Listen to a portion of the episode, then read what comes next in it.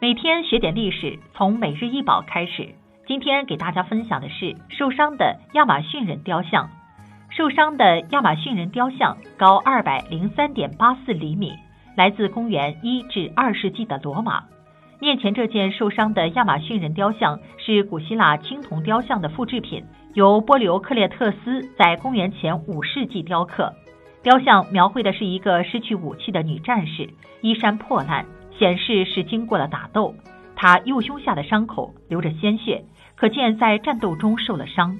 女战士的长袍从一侧肩膀上松开，所佩戴的腰带并不像亚马逊人历来的精致腰带，而是换成了一根破绳。腰带在古亚马逊人眼中通常代表着贞操，因此有学者认为，这个亚马逊女战士不仅在战斗中受伤，还被战胜她的对手夺去了贞洁。虽然陷入了惨境，但这位女战士脸上却没有痛苦或疲惫的神情。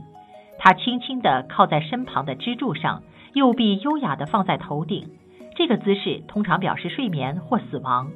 这种情感的克制是公元前五世纪后半叶古典艺术的特点。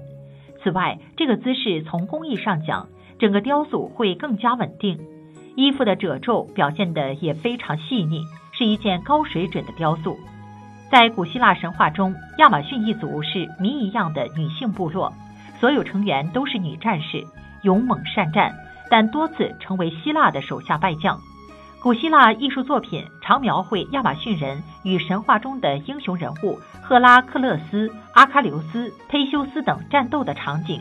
传说亚马逊女战士全部金发碧眼，身材高大，能骑善射。发源于小亚细亚蓬托斯的特尔摩东地方的峡谷和森林之中，尤克森沿海的特弥斯库拉是他们的首都。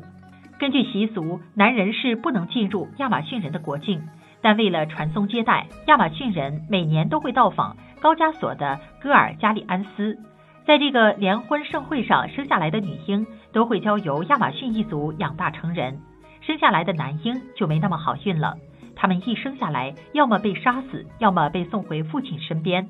不过，也有一种说法，说亚马逊人会囚禁一定数量的男人，以作播种之用，而且这些男人都是奴隶的身份，在任务完成后就会被处死。